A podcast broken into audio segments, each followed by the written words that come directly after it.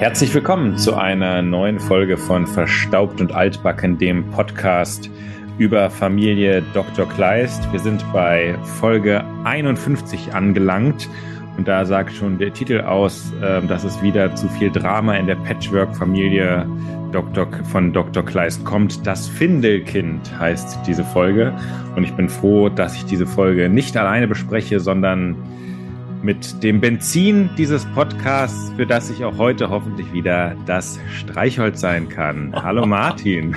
Hallo, ey, nicht schlecht. Also, man muss jetzt bitte noch mal ganz kurz an die ersten Folgen denken, wo es so war von wegen, äh, hallo, ähm, ja, ähm, äh, nee, ich mach noch mal, ähm, so. Und also da ist das doch hier jetzt schon Poesie so langsam. Also Wahnsinn. Ja. Äh, ich habe ich hab mir zumindest für diese eine Folge vorgenommen, äh, das, das, das Niveau ein bisschen zu steigern, mein Niveau ein bisschen zu steigern vom, vom Intro, wenn ich mal schon. Ich habe gedacht, ich habe so oft verhauen am Anfang, da muss ich doch jetzt ab und zu mal ein bisschen was äh, nach oben rausreißen. Also quasi nochmal ein bisschen den Ausgleich machen, von wegen, jetzt kommen die ganz guten.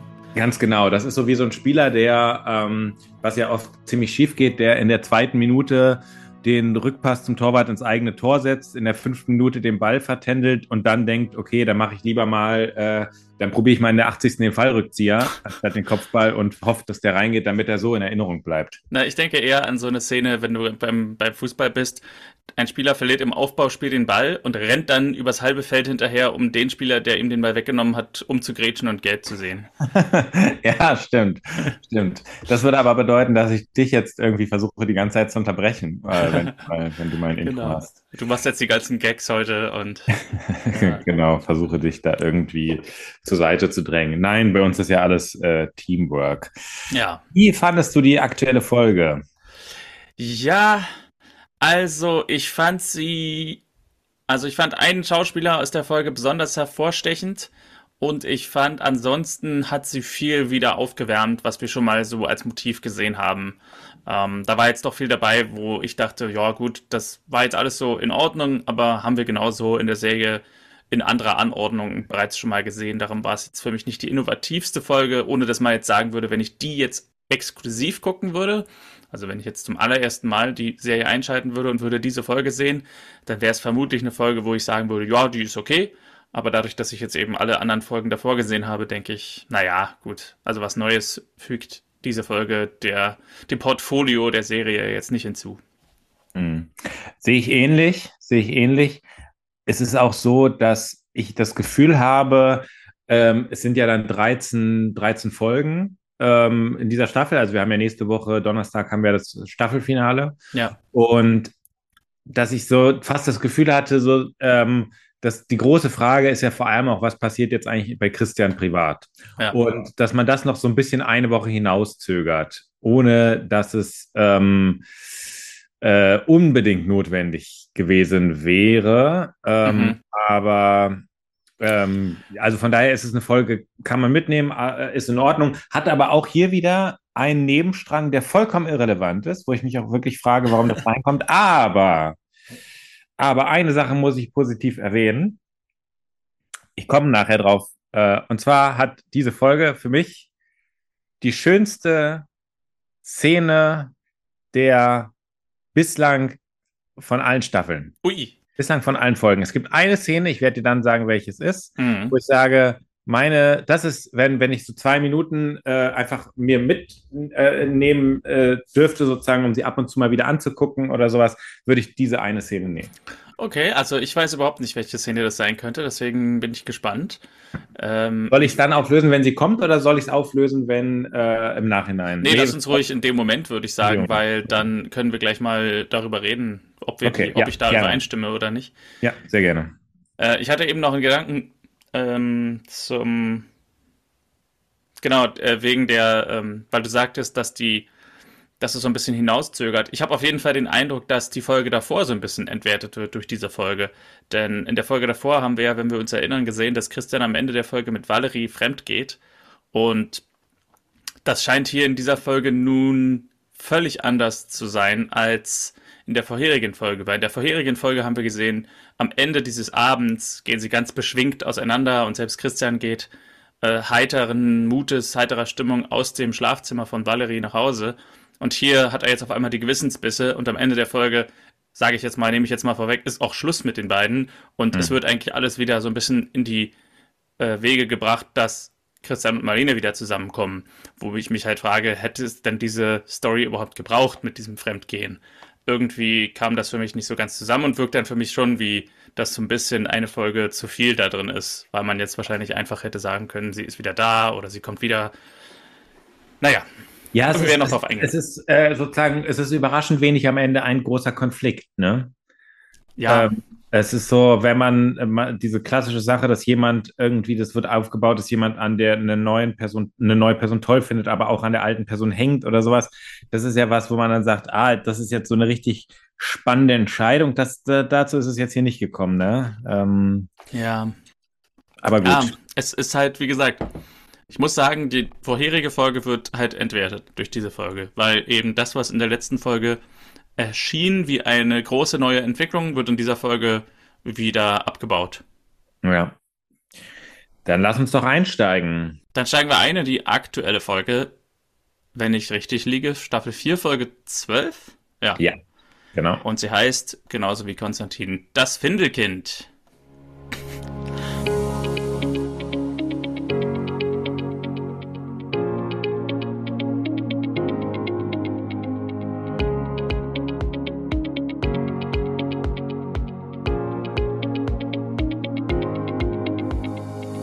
Folge heißt genauso wie Konstantin, das Findelkind. Genau.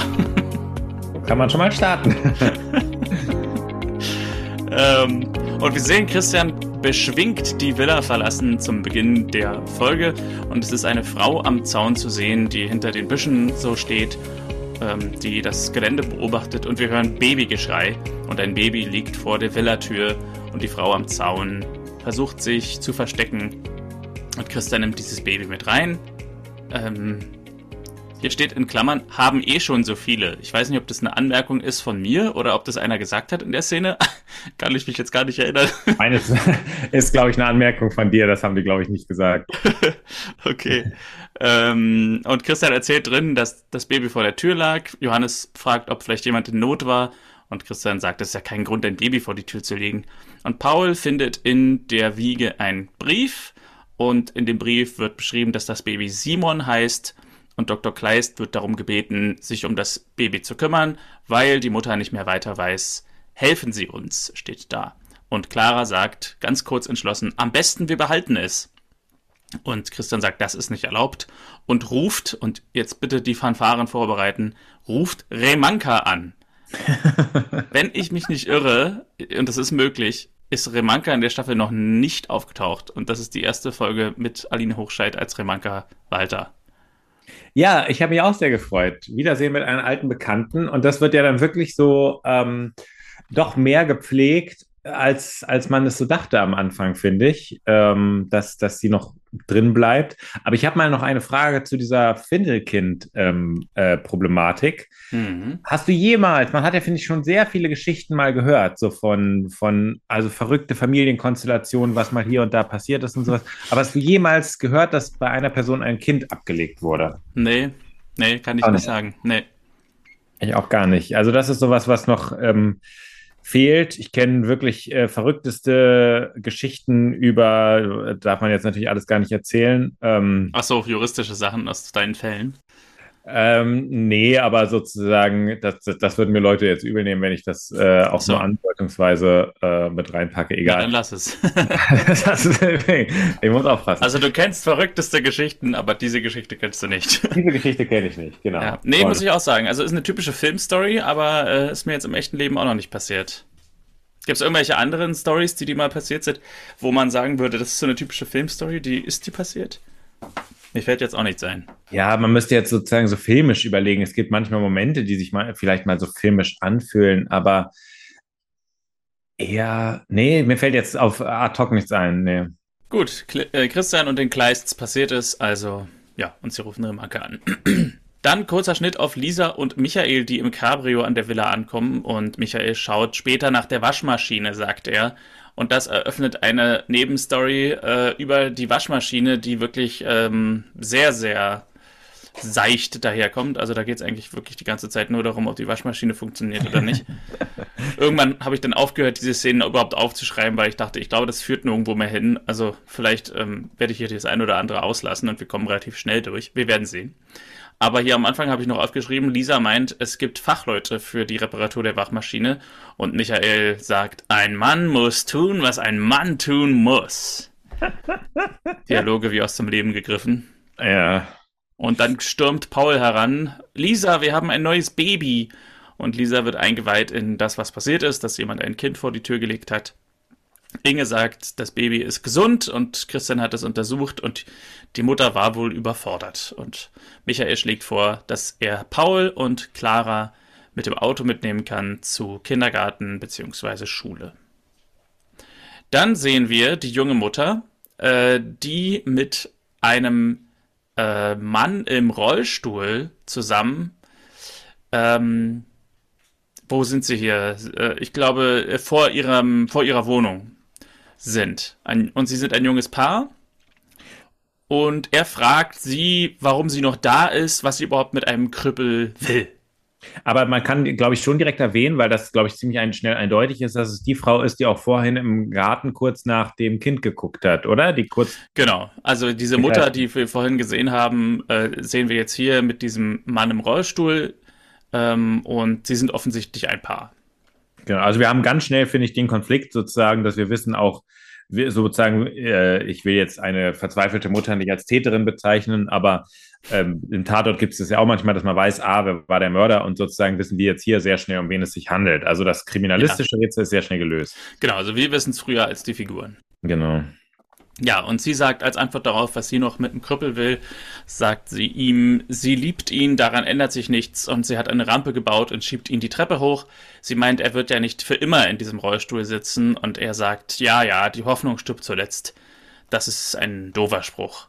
Und äh, da das jetzt hier, ähm, ich nehme das jetzt einfach mal vorweg, das sind äh, die Rollen Dirk Werner und Maja, nachher weiß ich nicht, also Maja und Dirk. Und ähm, hier äh, für mich ein Highlight, äh, ich musste hier tatsächlich kurz lachen, Tim Sander als Dirk. Ähm, Tim kenne ich ja eigentlich auch relativ gut und ähm, Tim ist für mich einer der coolsten Typen, die ich kenne. Oh, auch, okay. auch so von den, von seiner, so wie er sich so gibt und so. Und als er hier ins Bild gekommen ist, mit diesen langen, etwas verfilzten Haaren und komplett rasiert, also ich kenne ihn eigentlich fast nur so mit so einem Drei-Tage-Bart, und so richtig, richtig wie so ein Schluck Wasser da in diesem Rollstuhl sitzt, ich konnte nicht anders, ich musste erst mal richtig lachen. Weil ich hm. dachte, das ist wirklich sowas von überhaupt nicht Tim. Also Tim ist wirklich so, ja, alles okay bei dir, so. so wirklich so total cooler Typ und hier kommt er halt so ins Bild und ich denke, was ist denn das? ja, nee, aber cool. Also, hab mich sehr gefreut, Tim Sander hier zu sehen. Ähm, cool. Mit dessen äh, Neffe ich oft im Stadion bin. Äh, ah. Hertha. Aber Martin, dann ist das doch nun wirklich ein Kandidat Nummer eins für eine Ausgabe, oder? Im Grunde schon, ja. Müssen wir mal gucken, ob man Tim Sander in verstaubt und altbacken kriegt. Oder wäre überhaupt, äh, was auch witzig ist, ich habe vor Jahren äh, mal von einem Film gehört, ich weiß nicht, ob du den mal äh, gehört hast, Tim Sander Goes to Hollywood. Nee, würde ich jetzt irgendwie, nee. nee äh, ist so ein Film, ich weiß nicht, so halb dokumentarisch, glaube ich auch, wo äh, Tim Sander irgendwie wettet, er schafft es innerhalb von, ich glaube, drei Wochen oder so, äh, in die USA zu reisen, also und da dann eine Filmrolle zu finden, äh, zu kriegen in einem mhm. Hollywood-Film. Und Matthias Schweighöfer wettet dagegen. hm. Und ähm, und dann ist es halt diese diese Reihe von Ereignissen, die dann eben in Hollywood stattfindet.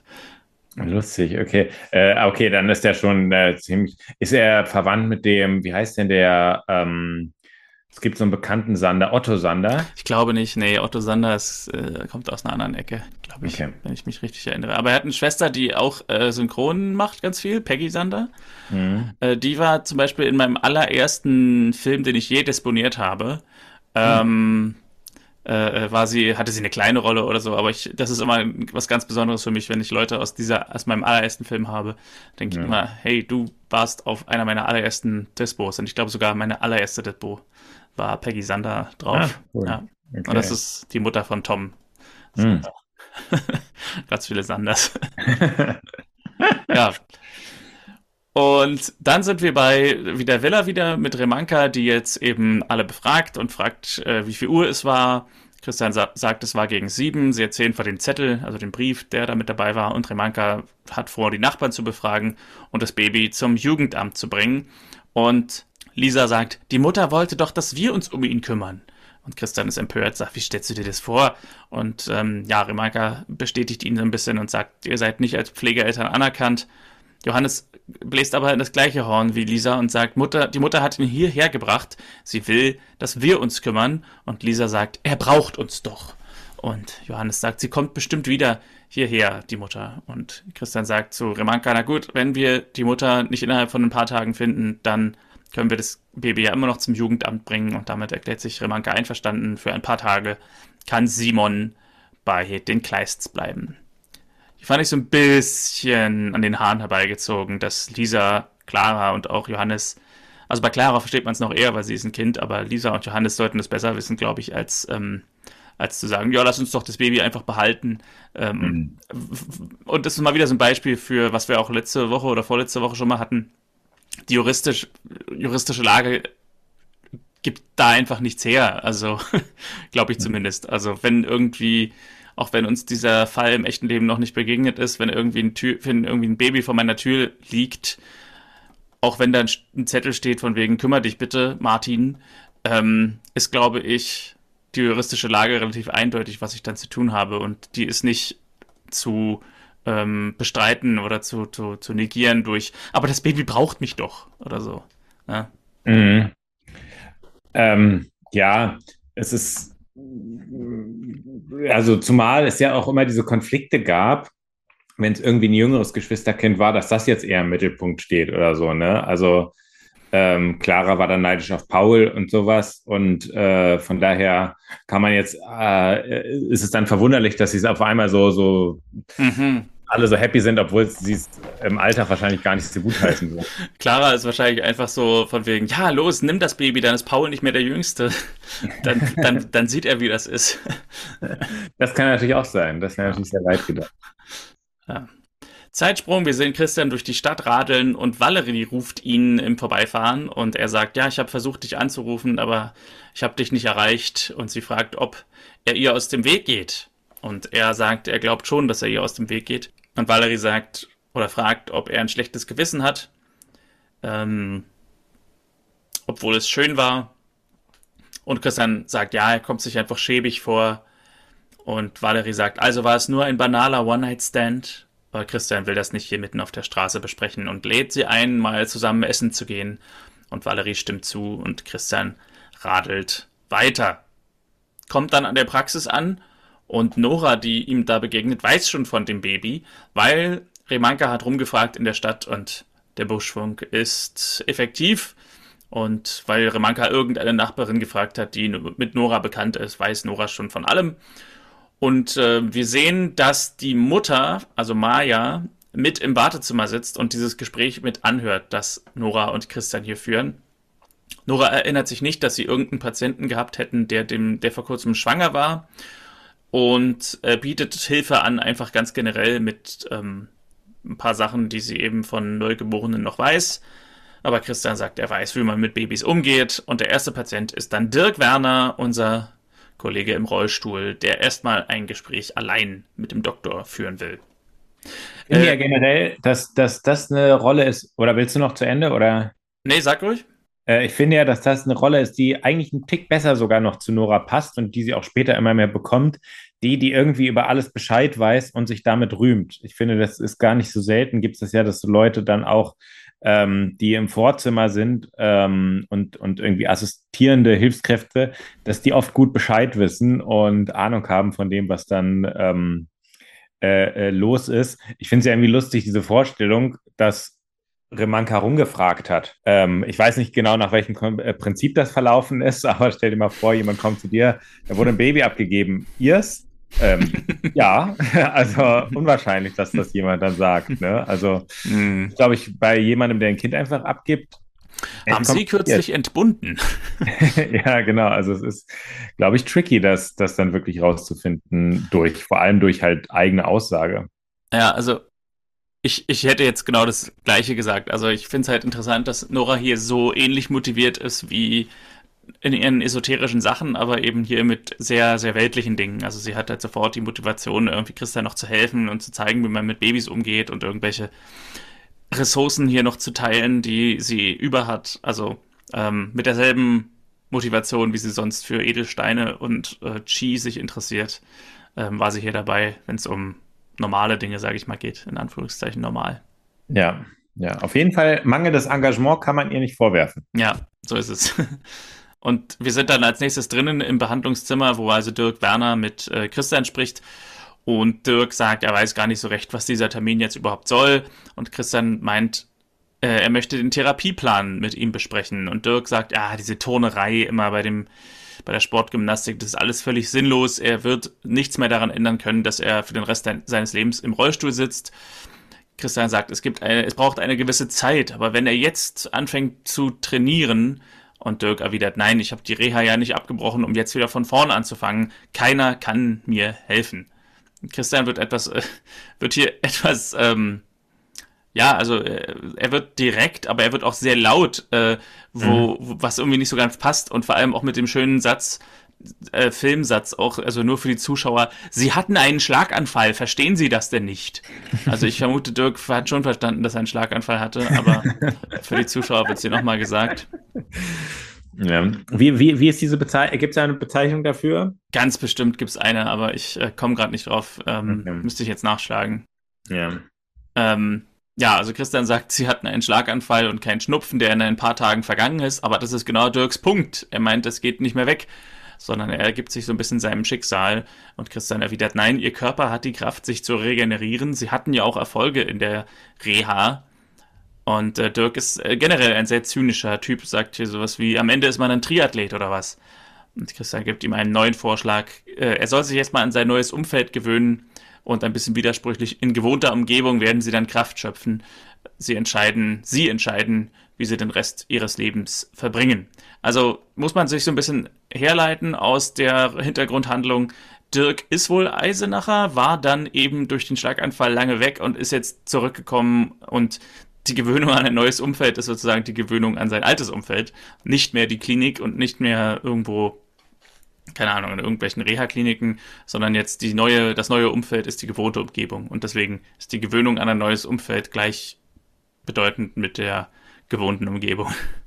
Inge und Lisa sind mit dem Baby beschäftigt, das schreit und Inge vermutet irgendwelche Bauchschmerzen und legt das Baby auf den Bauch, auf ihren Arm und Lisa wollte eigentlich die Wäsche aufhängen. Inge hilft ihr, aber erstmal gibt es Tee und äh, Lisa sagt für Lisa sagt, für sie wäre ein Kind nichts, sie würde durchdrehen. Das für mich ist so ein bisschen so ein Satz wie so eine billige Prophezeiung, dass sie demnächst ein Kind erwartet. Also so ist im Film oft so, wenn eine Figur sagt, für mich wäre ja ein Kind nichts, dann heißt es, ah, wir bereiten schon mal vor, dass sie demnächst ein Kind hat. Ja, okay. Und vermutet, dass die Mutter überfordert war und vielleicht noch irgendwie drei weitere Kinder zu Hause hat. Aber Inge glaubt, wenn man drei hat, dann schafft man auch vier. Das müssen triftigere Gründe sein. Das hat, äh, das hat mir äh, eine Person auch mal gesagt, ähm, die vier Kinder hat, meinte, dass drei oder vier dann kein Unterschied mehr ist. Das fand ich irgendwie lustig. Kann ich mir so gar nicht vorstellen, dass ein Kind auf einmal wirklich kein Unterschied mehr ist, aber Tja. Äh, gut möglich. Ja, andererseits ist halt irgendwie, wenn man, wenn man halt dauergestresst ist, dann kann es auch nicht noch schlimmer werden, ne? Ja, ja, das stimmt. Dirk und Maya kommen wieder zu Hause an und Dirk regt sich über irgendwelches herumliegendes Spielzeug auf und sagt, ja, wenn man seine Kinder nicht im Griff hat, dann sollte man sich keine anschaffen. Und Maya erinnert ihn daran, dass sie doch auch irgendwann mal Kinder wollten. Und Dirk sagt sehr äh, abwertend, jetzt ist immer bitte kein Quatsch. Er ist heilfroh, dass das damals nicht geklappt hat. Welches Kind würde auch einen verkrüppelten Vater wollen? Christian trifft Remanka in der Stadt, aber es gibt nichts wirklich Neues und es gibt auch, ist auch generell nur eine kurze Szene, wo Christian dann meint, wir müssen die Frau finden, sie muss verzweifelt sein. Und äh, die verzweifelte Frau sehen wir dann als nächstes, nämlich äh, Maya, die noch so ein paar Fläschchen in der Hand hält, wo sogar noch Milch drin ist, was ich sehr erstaunlich finde. Äh, und äh, Dirk ruft sie dann aber, weil irgendwas überkocht und sie räumt schnell noch alle Babygegenstände weg. und hat Bohnensuppe gemacht, die nun aber angebrannt ist. Von oben in der Wohnung über ihnen äh, gibt es Babygeschrei und Dirk ist genervt davon und sie meint, sie bestellt eine Pizza, sie muss jetzt eh los und hat nur am Vormittag frei. Er möchte lieber was aus dem Restaurant, wo Maya anscheinend oder scheinbar arbeitet. Aber die haben heute geschlossene Gesellschaft, meint Maya, das geht also nicht. Und kurz klingelt dann noch ein Kurierdienst. Es gibt eine Lieferung für Herrn Werner, also für Dirk. Und die Firma, wo Dirk vorher gearbeitet hat, wünscht ihm gute Besserung mit einem Geschenkkorb. Er soll sich dort mal melden. Und als Maya meint, er könnte ja vielleicht seinen Job behalten, sagt Dirk, falls es dir noch nicht aufgefallen ist, ich sitze im Rollstuhl. Also da kann ich ja mal hinrollern und einen Messerstand zusammenzimmern. Also weiterhin der Zyniker. Und äh, der Doktor meint, Dirk weiß auch nicht mehr weiter. Für Krankengymnastik ist er aber dennoch zu müde. Und deswegen verabschiedet sie sich, muss jetzt zur Arbeit. Was denkst du über Dirk? Der ist ja die ganze Zeit über doch sehr, ähm, ja, also der, der teilt ja schon ordentlich aus so in seinem Umfeld. Also lässt sich auch wenig helfen und ist immer so der Meinung, keiner merkt, wie schlecht es ihm geht. Er sitzt im Rollstuhl, falls es dir noch nicht aufgefallen ist. So, also es ist, glaube ich, jedem aufgefallen. Schwieriger ja. Typ irgendwie so, ne? Ja, ach, ich, ich stelle mir die Situation schon so hart vor, dass das einfach wirklich lange dauert, bis das jemand äh, so akzeptiert. Und ähm, ich, irgendwie äh, eine, eine, Person anhand von so einem Ausnahmezustand zu bewerten, fällt mir jetzt schwer, weil man selber sich so gar nicht, äh, finde ich, da so reinversetzen kann. Hm. Hart und dieser Schicksalsschlag so war. Ähm, dass es natürlich für die andere Person anstrengend ist, äh, äh, kann ich mir auch absolut vorstellen, aber ob man dann nicht am Ende den gleichen Zynismus an den Tag legen würde, äh, keine Ahnung. Ja. ja, also ich denke halt, manchmal sind die Einschränkungen, die man so hat, ähm, auch ein bisschen Selbstzweck. Also ich meine, ich will nicht sagen, dass das Einschränkungen sind, die er erlebt, aber gleichzeitig würde ich sagen, es habe ich auch so, schon selber erlebt, wenn man halt dauerhaft in irgendwas eingeschränkt ist, dass man eigentlich immer sagt, nee, ich, ich kann das ja nicht, weil äh, ich habe ja das und das. Also bei uns ist es zum Beispiel immer der Klassiker jetzt mit, mit unserem Hund, der halt nicht wirklich rausgehen will oder zumindest keine riesen Strecken und den wir auch nicht allein lassen können. Da ist halt manchmal irgendwie die, der Instinkt zu sagen, nein, das können wir ja alles nicht, weil wir haben ja den Hund. So. Aber manchmal muss man dann vielleicht doch überlegen, was geht vielleicht doch und wo kriegen wir, wo fällt uns doch eine Lösung ein. Und ähm, dann geht manches auch wirklich. Also wir waren dann zum Beispiel jetzt im Herbst auch mal mit dem Hund, der sonst wirklich nicht gerne rausgeht und so weiter, im Restaurant und in der Bar. So. Und ähm, das ging. So. Es war natürlich ein bisschen aufregend für sie, aber es war vor kurzer, kurzer Zeit davor hätten wir wahrscheinlich noch gesagt, nee, das geht ja nicht, wir haben ja den Hund, da können wir nicht. So. Hm. Aber man, manchmal geht eben doch mehr, als man, als man denkt. Ja, natürlich, also es geht natürlich eine ganz andere, noch viel mehr, als er denkt, aber dass er das in dem jetzigen Stadium noch nicht denken kann, ähm, kann ich ihm schwer übel nehmen. Ja, ja, klar. Ja, aber er wird, denke ich mal, sein Potenzial ja noch entdecken. In der Stadt sehen wir dann Maya an einem Kinderwagen stehen und die Mutter, die zu diesem Kinderwagen gehört, äh, hat so eine ganz niedliche ADR-Line, also das heißt so eine Zeile, so eine Textzeile, die offensichtlich später nachsynchronisiert eingefügt wurde. Hey, was machen Sie da? und. Christian kommt mit dem Fahrrad vorbei, spricht Maya an, wie es so geht. Und Maya meinte, sie dachte, wenn Dirk zu Hause ist, dann wird alles gut. Sie hatte eher Angst davor, dass er gar nicht mehr zurückkommt. Und Christian sagt, sie müssen nach vorne sehen. Es wird einfach von jetzt an immer besser und besser. Und Maya sagt, als er damals zusammengebrochen ist, dachte sie, er stirbt. Wenn sie ihn verloren hätte, hätte sie nicht gewusst, was sie getan hätte. Aber jetzt muss sie zur Arbeit und enthüllt, dass sie, ähm, erst sagt sie, sie putzt nebenher noch aber dann enthüllt sie, dass ihre Lehre im Hirsch, was wohl irgendein Restaurant ist, dass sie die hingeschmissen hat. Die kostet zu viel Zeit und Energie und sie braucht auch jetzt Geld. Sie ist ja schließlich jetzt verantwortlich. Und Christian entgegnet, ihr Freund muss genauso viel investieren wie sie. Er muss das Gefühl haben, gebraucht zu werden. Sie sagt, er denkt, man kann nichts mehr für ihn tun, aber sie liebt ihn. Äh, sie erzählt, er hat ihr das Leben gerettet, als sie in die falschen Kreise geraten ist in der Jugend und er hat sie rausgeholt, als selbst ihre Mutter nichts mehr mit ihr zu tun haben wollte. Und Christa sagt, es ist verständlich, aber Dirk muss sein Leben selbst in die Hand nehmen. Es bringt nichts, wenn sie ihm aus lauter Schuldgefühlen alles abnimmt. Und lädt sie beide heute Abend mal ein. Vielleicht ist die private Atmosphäre von Vorteil. Sie glaubt, das sei keine gute Idee und geht. was wenig später ein bisschen konterkariert wird, weil sie dann einfach beide bei ihm ankommen, als hätte sie die Einladung angenommen. Hier schien es jetzt nicht so zu sein, dass sie die Einladung annimmt, aber vielleicht haben wir die Szene nicht gesehen. Es ist natürlich so, dass jetzt hier äh, äh, rein dramaturgisch sie mit dem Kind wieder zusammengebracht werden soll. Ja. Also, dass Christian jetzt sogar anfängt, Patienten zu sich nach Hause zu holen, zum Abendessen, wo er ja sonst, also man, man kann jetzt sagen, okay, es ist nur konsequent, weil er wird ja eh immer von irgendjemandem angerufen und dann wegbeordert. Aber ähm, stell dir das mal vor, ähm, dass du jetzt bei einer Arztfamilie bist und das dann heißt, hier, ich meine, du hast ja selber äh, Ärztin, Ärztin deiner ähm, familiären Umgebung, wenn es dann heißt, ja, das ist ein Patient von mir, der ist jetzt einfach mal ein paar Tage da äh, oder heute Abend hier, weil ähm, äh, so, vielleicht kommen wir da zu einem Fortschritt oder sowas. Also, das, ich sag mal, oh, naja. Äh, Wäre etwas ungewöhnlich, muss ich auch Wäre sagen. Ja. Genau, belassen ja. es dabei. Es ist auch einfach generell irgendwie eine sehr deutliche Überschreitung des ähm, wie, wie nennt man das, Berufsverhältnisses. Also es ist kein Beruf, mhm. wenn der Patient zum Arzt geht, aber ähm, einfach des professionellen Verhältnisses miteinander wird auf einmal vermischt mit, ja, wir trinken jetzt einen Wein zusammen und dann lachen wir darüber und äh, dann behandle ich dich weiter. Ich habe mal irgendwann ein Interview gehört mit einem ähm, mit einem Therapeuten, der meinte, er würde zu keinem Zeitpunkt einen seiner Freunde behandeln und er würde auch mit keiner seiner Patienten eine freundschaftliche Beziehung eingehen. So. Aber gut, das, du meinst, Therapeut heißt Psychotherapeut? Ja, oder? ja. Ja, ich glaube, da ist es noch was anderes. Ich glaube, da sind auch die Verhältnisse sehr viel strenger, weil das dann ähm, ja auch teilweise die Therapie konterkarieren kann. Ja. Ähm, das ist, glaube ich, äh, auch teilweise notwendig. Da bin ich mir aber nicht ganz so sicher. Ähm, das Problem ist aber, finde ich, jetzt hier entsteht ja nicht nur zwischen den beiden, sondern auch in Bezug auf Dritte.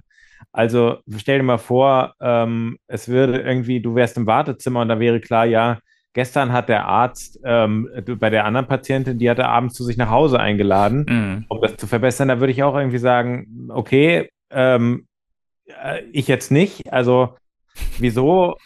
Ähm, ich würde es natürlich nicht aktiv einfordern, aber es würde mich sehr wundern. Mhm. Ja, definitiv. Michael, Paul, Lisa und das Baby sind im Garten. Paul möchte es auch mal halten, aber Clara meint, dafür sei er noch zu klein. Michael macht so eine Andeutung, die ich ja unglaublich hasse. Sowas von wegen, na Lisa, das Baby steht dir aber gut. Hm. Ist aber auch so ein Standardsatz, ne? Ja, aber es ist nochmal so ein Satz, der anders wirkt, wenn derjenige es sagt zu seiner Partnerin, ja, die kein ja, Baby hat. Und er ist irgendwie 20 Jahre älter als sie. Also. Ja, das stimmt. Da möchte ich hier offiziell die gelbe Karte vergeben. Und Lisa sagt, jetzt wo es schläft, steht es mir gut, ja, aber vorhin war es eine Riesenarbeit. Und Johannes kommt dazu und will erklären, wie man das Baby richtig hält, damit man, äh, damit es ruhig ist und so weiter. Und Inge sagt, komm, Johannes, erzähl uns das später, jetzt gibt's erstmal Essen. Sie wissen alle, dass er den Fliegergriff kann. Und Lisa meint, vorhin stand ein Fläschchen vor der Tür, also offenbar ähm, stellt Maya immer noch vor die Tür der Kleistvilla kleine Fläschchen, um das Baby zu versorgen. Christian meint, die Mutter sucht also Kontakt zu uns. Und Clara will heute Abend mit Paul die Gartentür beobachten und Johannes sagt auch, er legt sich auch auf die Lauer. Aber Inge meint, er braucht seinen Schlaf. Es ist interessant, dass keiner sagt, die Kinder brauchen den Schlaf, sondern Johannes, der Rentner, braucht seinen Schlaf. Ja, das stimmt. Dirk und Maya gehen bei Sonnenuntergang durch die Stadt. Dirk will einfach nur nach Hause, weil es alles sehr anstrengend für ihn ist, aber Maya will ihn mit etwas überraschen. Und sie kommen bei der Villa Kleist an. Wie gesagt, keine Erklärung zuletzt, als wir Maya gesehen haben, hat sie gesagt, es ist keine gute Idee, wenn wir zu Ihnen nach Hause kommen, Herr Dr. Kleist. Jetzt kommen Sie einfach bei Ihnen zu Hause an. Und die Überraschung ist ein Besuch bei seinem Arzt für Dirk. das ist auch eine schöne Vorstellung eigentlich. Ne? ja, Martin, sag mal, ähm, äh, ich habe übrigens eine Überraschung für dich. Heute Abend gibt es noch einen MRT-Termin. ja, äh, zu deinem Arzt nach Hause gehen wir jetzt. Ja. ja. Zu dem du ja sonst schon nicht willst. Ne? Ja, genau. Christian und Maya stützen Dirk ein paar Schritte die Treppe hoch und Maya fragt, wie es denn dem Baby geht. Und Christian sagt, ach, sie haben davon gehört. Ja, es geht ihm gut. Es äh, trinkt und ist gesund, aber wir können die Mutter natürlich nicht ersetzen. Und Dirk setzt sich Nebenbei kommentiert Christian die ganze Zeit, als sie auch die Treppe hochgehen, na, das sieht doch alles schon wieder super aus, in ein paar Wochen ist alles okay. Und so.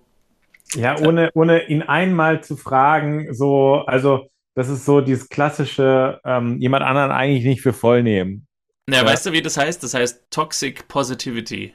Ah, ja, ja. Ähm, und äh, kurze Definition von Google, die Überzeugung, dass man, egal wie schlimm oder schwierig eine Situation ist, eine positive Einstellung beibehalten soll. Doch die Haltung, dass nur gute Gefühle erlaubt sind und dass eine positive Einstellung alle Probleme lösen kann, ist ein Irrglaube. Mhm. Also so dieses Ding von wegen, wird schon alles wieder gut, ja, in ein paar Wochen alles toll und so. Also ja. so diese, dieser, un, dieser blinde Optimismus quasi. Ja. Ja, und Dirk reagiert sehr zynisch darauf, wie wir es von ihm kennen, und sagt, ja, ja, in ein paar Wochen ist der Aufstieg auf die Zugspitze schon nichts dagegen. Und Christian setzt nach, er meint, wenn sie an der Zugspitze oben angekommen sind, dann ist das nächste Ziel der Himalaya. Also, ja, ja. Und Dirk sagt, tolle Aussichten, sehr doppeldeutig. Und Clara kommt und meint, Simon weint und erzählt Dirk von der Situation mit dem Baby. Sie haben das Baby ganz doll lieb, sagt Clara. Und Dirk fragt, jemand hat wirklich ein Kind ausgesetzt? Ja, sagt Christian, sie hoffen, dass sie die Mutter bald finden und sie stoßen mit einem Glas Weißwein an. Dirk erzählt, er wollte eigentlich nicht, dass Maya, oder er wollte nicht, dass Maya ihn in der Reha besucht. Ähm, für Maya waren es ja auch 600 Kilometer Anreise und sie haben nicht so viel Geld. Und äh, ja, dann würde Dirk aber lieber nach Hause. Christian will sie fahren, aber Dirk meint, sie kommen allein klar. Also ein kurzer Besuch beim Arzt mit einem Glas Weißwein. Ja, kann man das so ja, machen. Schnell erledigt, ja. In einem Restaurant bei Abendstimmung sitzen Valerie und Christian. Und das Gespräch, das die beiden geführt haben, hören wir nicht wirklich. Stattdessen steigen wir sehr spät ein und Valerie fragt, dann ist es jetzt also vorbei? Und Christian sagt, ja, Marlene ist meine Frau, auch wenn es auch wenn es momentan nicht so einfach ist. Er hätte sich nie auf sie einlassen dürfen. Valerie hat auch eh nicht geglaubt, dass er Marlene sofort verlässt, aber sie hatte gehofft, dass wir eine Chance haben. Christian wollte ihr nicht wehtun, sie hätten nicht so weit gehen dürfen. Und Valerie sagt, dann hätten wir aber was verpasst. Also diese Nacht muss der Wahnsinn gewesen sein. Also ich weiß nicht. wir haben gesehen, dass sie so ganz spontan nach der Arbeit nach einer OP noch irgendwie nach Hause gehen und es Nudeln mit Pesto gibt und dann sind sie irgendwie im Bett gelandet. Aber dass sie so, also sie haben ja auch an dem Tag dann irgendwie, das war toll und so. Mhm. Und jetzt ist es so, wir hätten was verpasst, hätten wir das nicht gemacht und so. Klingt wirklich so, als wäre das Wahnsinn. Also. Es ist halt so, dass er, ich meine, sie kann ja auch sauer sein, dass sie sagt sozusagen, dafür war ich dir einmal gut genug und das, dann, dann äh, wendest du dich wieder deiner Frau zu. Ähm, man hätte ihm ja schon was unterstellen können oder dass, äh, dass, sie, dass sie wütend ist, hätte ich jetzt auch nachvollziehen können. Stattdessen ist sie ja total damit d'accord und Hauptsache, wir haben das mal erlebt und sowas. ähm, also äh, es, jetzt, was ich ja immer sage, mein altes Motiv, Figuren sollen nicht geschont werden. Hier wird Christian wieder sehr, sehr geschont, mm. symbolisiert, symbolisiert durch äh, die Frau, die ihm natürlich sofort ja quasi noch nicht mal verzeihen muss weil sie einfach happy ist, dass sie überhaupt mit einem solchen Mann mal ähm, sich, sich überhaupt immer einem solchen Mann annähern durfte. Zum Glück bin ich mal in den Genuss gekommen, sonst hätte ich was verpasst und dann ist es mir auch egal, wenn es nur einmal war. So. Genau, also äh, ungewöhnlich, sehr ungewöhnlich. Ja. Aber gut, der Herr Doktor verdreht ja hier so manchem in der Gegend den Kopf. Ach, unser Herr Doktor. Er verdreht so mancher Frau den Kopf. Oder wer hatte das nochmal? Äh, die eine Nachbarin oder sowas. Frau Schaller. Frau Schaller, genau. Ich vermisse sie. Nachts sitzt Christian noch nachdenklich in seinem Arbeitszimmer und Johannes kommt dazu, sieht, dass er wohl gerade Marlene anrufen wollte und fragt, ob sie nicht vereinbart hatten, dass vier Wochen Funkstelle herrscht. Christian sagt ja. Dann gib ihr die Zeit und dir auch. Das ist nicht so einfach, sagt Christian. Und Johannes sagt, eine Ehe muss so eine Krise auch mal aushalten. Christian erwidert, aber wir haben beschlossen, ehrlich zueinander zu sein. Willst du dir denn was sagen? fragt Christian. Ja, ich habe einen Fehler gemacht. Ich habe mit Valerie geschlafen. Ähm, weiß nicht, wie es dazu kommen konnte, weiß auch nicht, was äh, ich sagen soll oder wo ich stehe. Und dann entschließt er sich, ich fliege nach Australien. Und Johannes sagt, das ist unfair ähm, an die Verabredungen, die ihr getroffen habt, musst du dich halten. Komm mit dir selbst ins Reine und dann rede mit Marlene. Da muss man ja auch Johannes mal ein großes Kompliment machen. Ne? Also Johannes hat sich wirklich sehr, sehr gesteigert in diesen ähm, vier Staffeln von einem, der irgendwie sehr viel auf sich achtet. Er hat ja vollkommen recht, also dass jemand dann einfach die Verabredung bricht und dann auf, am anderen Ende der Welt auftaucht. Ja. Äh, wäre wirklich unfair. Und es wäre auch irgendwie gegenüber den Kindern wieder so unlogisch und nicht groß nachgedacht. Äh, von daher finde ich, Johannes ist genau hier der kühle Kopf und der weise Berater, der er ja nicht sein muss, aber äh, der ihn für mich sehr sympathisch und wertvoll macht. Ja. Es ist lustig, weil in dem Ausblick der letzten Folge haben wir, glaube ich, gehört, Johannes fällt aus allen Wolken, als Christian ihm sagt, dass er mit Valerie geschlafen hat. Das haben wir jetzt überhaupt nicht gesehen. Johannes hat sehr kühlen Kopf bewahrt. Mhm. Ja, da war ich auch verwundert, ja. ja. Am Tage macht Christian ich habe hier geschrieben, angeblich 100 Liegestütze. Also wie sehen Sie die letzten fünf? Und er sagte 95, 96, 97. ja. Möglicherweise waren es auch nur 10. Und äh, tobt dann mit Paul und Johannes kommt aus der Dusche und kommt zu Inge ins Bett gesprungen, doch das Bett bricht zusammen. Und Christian kommt herein, vom Lärm angelockt und sagt dann, was ist denn hier los? Frühsport? Und Johannes sagt, ja, man muss was für seinen Körper tun. Also die Szene ist dann so, dass Inge weiter oben liegt auf der Hälfte des Bettes, also ganz normal, und Johannes liegt quasi durchgebrochen auf der Erde. Ja, man muss was für seinen Körper tun. Christian sagt, das sieht mir doch hier nach einem neuen Bett aus. Und Johannes sagt, ja, ich denke, wir werden uns was Stabileres suchen müssen. Und Inge schlägt Stahl vor. Die nächste Nebenhandlung, die also eröffnet wird, neben der kaputten Waschmaschine, ist die Story des Bettenkaufs von Inge und Johannes, dass sie jetzt ein Bett suchen. Auch hier wieder ohne irgendeinen inhaltlichen Bezug, also, oder? Also eine komplette, manchmal gibt es das ja auch noch, dann kaufen die irgendwas ein und dabei hört jemand was oder irgendwie sowas hört, wie jemand anderes einkauft und dadurch schieben sich dann Puzzleteile zusammen. Findet alles hier überhaupt nicht ja. statt, ne? Nee, also es ist wirklich eine, eine Nebenhandlung, wie sie im Buche steht. Also ja. ist wirklich so, also wenn, im Playstation-Spiel wäre es wirklich so, du hast eine Haupthandlung und dann hast du wirklich nochmal so eine Nebenhand, so einen Nebenquest, den du noch machen kannst und der bringt dir jetzt auch nicht mehr viel Hintergrund, aber du kriegst nochmal ein paar Erfahrungspunkte oder so. Ja. Aber äh, nee, also wirkt fast wie irgendein Versatzstück von irgendeinem Drehbuch, was irgendwann mal jemand geschrieben hat, wo man sagte, nee, das streichen wir, aber das bauen wir jetzt hier ein. So, ja. Betten, Kauf, kaputte Waschmaschine, alles sowas. Ja. Maya schiebt Dirk diesmal durch die Botanik und hat wieder eine Überraschung für ihn. Also in der nächsten, hinter dem nächsten Baum wartet der Arzt. nee, und äh, Dirk fragt, ob sie nicht zur Arbeit muss. Maya kann später kommen, meint sie. Und sie kommen an seinem alten Aussichtspunkt an, äh, das so eine Parkbank ist oder eine, eine Bank in der Natur. Und von dort aus sieht man die Gleise. Und sie hat seine Kamera dabei und meint, in 15 Minuten kommt eine alte Diesellok V23. Und Dirk, echt jetzt? Die habe ich noch gar nicht. Und das erste Mal äh, erwachen in Dirk so ein bisschen wieder die Lebensgeister, ähm, als er sein altes Hobby, dem, dem Zug fotografieren, wieder zugeführt wird hier. Währenddessen sitzt Christian auf der Haustreppe, Johannes kommt dazu und fragt, was los ist. Christian versteht nicht, dass Dirk nicht kämpft ich würde mittlerweile dafür kämpfen, dass ich das nicht nochmal hören muss von Christian. Dieses, diese Scheiße immer mit diesem, dass er nicht kämpft, wenn er sich gegen eine Behandlung entsche entscheidet. So. Ich könnte da echt jetzt langsam kotzen. Weißt du, was daran so lustig ist? das, äh, ahnst du es? Dass das die Szene ist, die du so toll findest.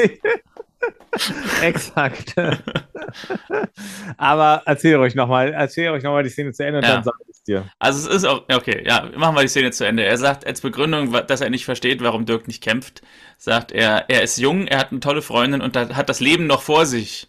Auch ein schöner Triggersatz für mich immer. Ähm, Habe ich immer gesagt, ne? Mm, ja. Wenn man sagt, man hat das Leben noch vor sich, heißt es, alles, was du bisher erlebt hast, ist draufgeschissen. Mhm. So. Johannes sagt, vielleicht ist es nicht das Leben, das er sich vorstellt. Und außerdem fällt man nicht gern denen zur Last, die man liebt. Und Christian erwidert, es ist verletzend, wenn man zurückgewiesen wird, wenn man helfen will. Ähm, und wenn er nicht aufhört, in Selbstmitleid zu zerfließen, dann ist es eh zu spät. Der hintere Teil gefällt mir dann auch ganz gut. Aber der Anfang, ja. So, Konstantin, du kannst jetzt die, die Szene mir gegenüber verteidigen. Nochmal rechtfertigen. ähm, unabhängig davon, wie jetzt die Sätze sind, ist das Setting super schön, ähm, weil es so eine richtige, schöne ähm, dazwischen Situation ist, wo man so das Gefühl hat, da trifft man zwei Leute, die, die jetzt überhaupt nicht irgendwie eine Rolle spielen müssen gerade oder so, die jetzt nicht der Familienvater vor allem sein müssen, die jetzt nicht der Onkel oder sowas. Äh, ich habe das Gefühl, es ist ein super ehrliches Gespräch. Einer sitzt nachdenkend auf der Treppe, ein anderer kommt dazu. Das ist so, wie es so manchmal auf Partys ja auch viel coolere Gespräche in der Küche gibt, als ja. irgendwo, wo die Leute jetzt unbedingt das haben wollten. Ähm, einfach so, es ist so eine, so eine ganz ehrliche Situation, die da entsteht, ohne irgendwie viel Vorsatz und Tamtam -Tam und wir essen noch und dies, das. Ähm, ich glaube ja, dass, dass Johannes einen kleinen, also der Schauspieler, einen kleinen Fehler macht, weil er sagt, ähm, also sein Text, äh, den er sagt, ist, dass er, er fragt, ob er ihn schon gefrühstückt hat und dann zu fragen, was ist denn mit dir los? Er müsste, glaube ich, eigentlich vom Text her sagen, hast du schon ge äh, gefrühstückt? Oh, was ist mit dir los? Aber falls du darauf geachtet hast, er sagt, oh, hast du schon gefrühstückt? Und dann sieht der Christian, was ist mit dir los? Das ist irgendwie unlogisch, dass jemand, ja. also ich glaube, ich sage nicht, oh, hast du schon gefrühstückt? Egal. Ähm, ich finde die Situation ja. irgendwie, das ist so eine richtig, wie ich sie mag, so eine ruhige Feierabendsituation, in der ja. man einen ehrlichen Austausch hat.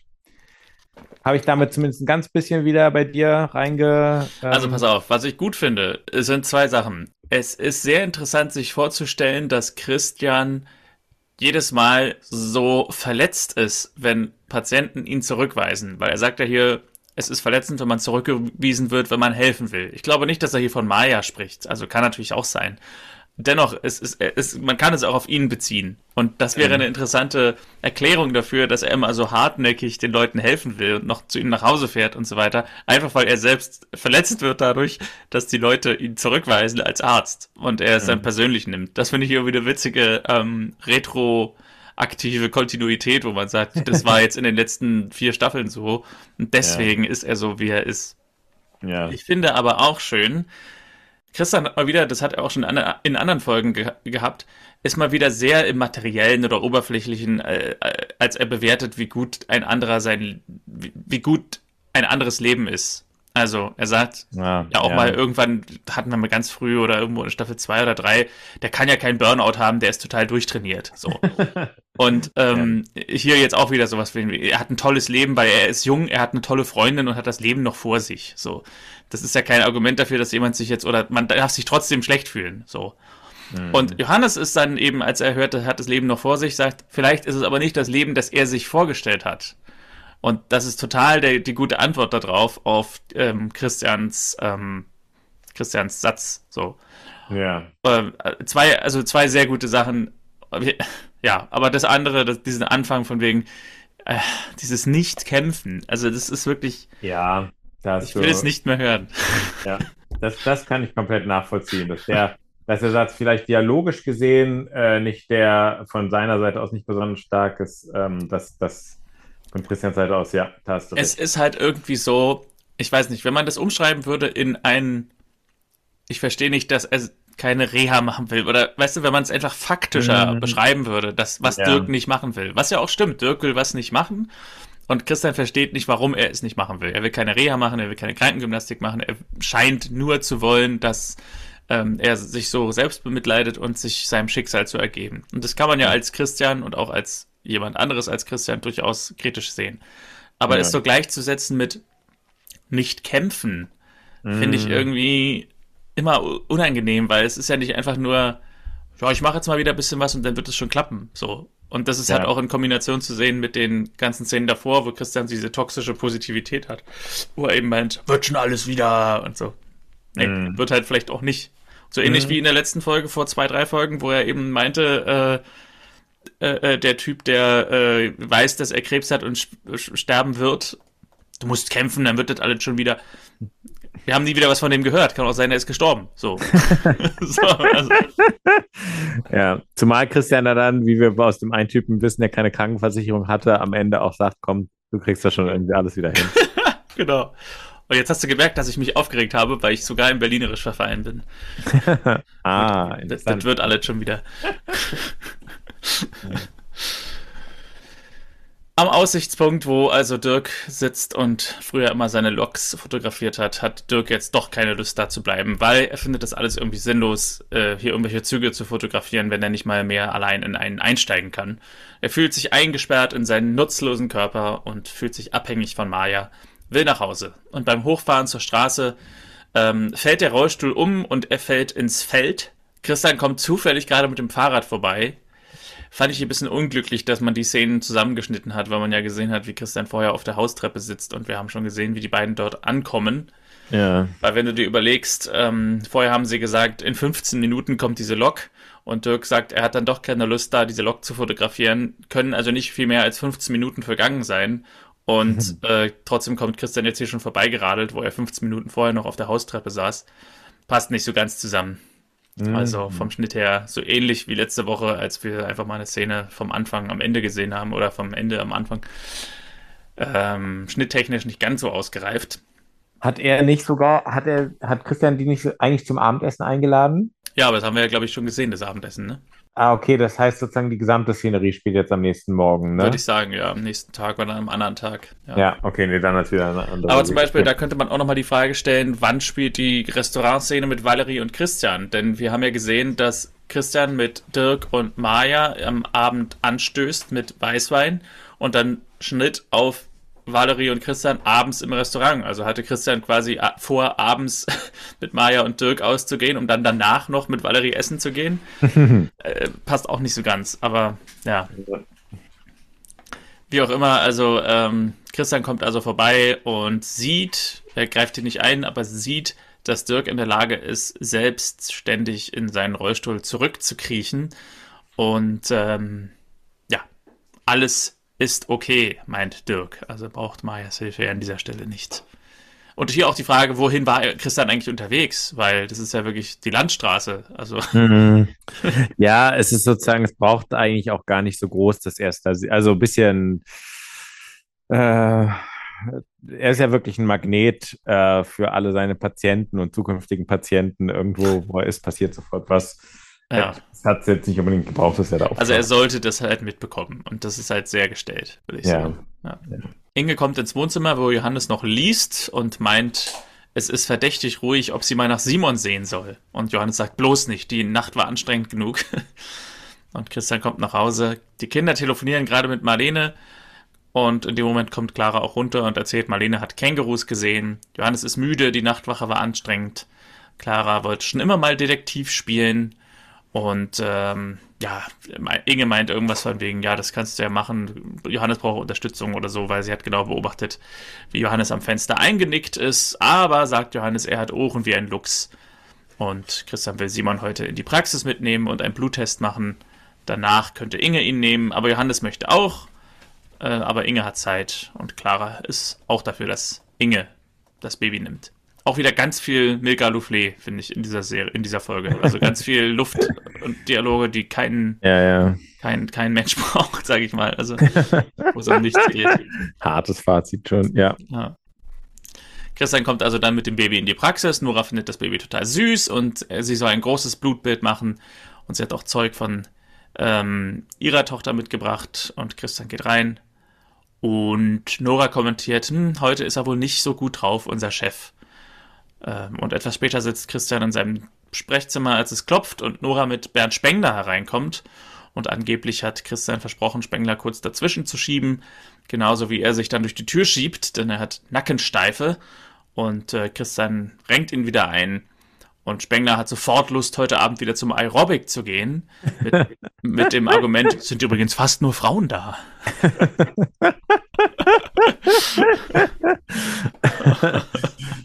Ja, und Christian sagte, ja, okay, auch gute Antwort übrigens. Lass sie dir nochmal auf der Zunge zergehen. Zuschauen ist okay, aber mitmachen dürfen sie doch nicht. Also hier stelle ich mir jetzt Bernd Spengler vor. Und wer Bernd Spengler noch nicht gesehen hat, er ist leicht übergewichtig.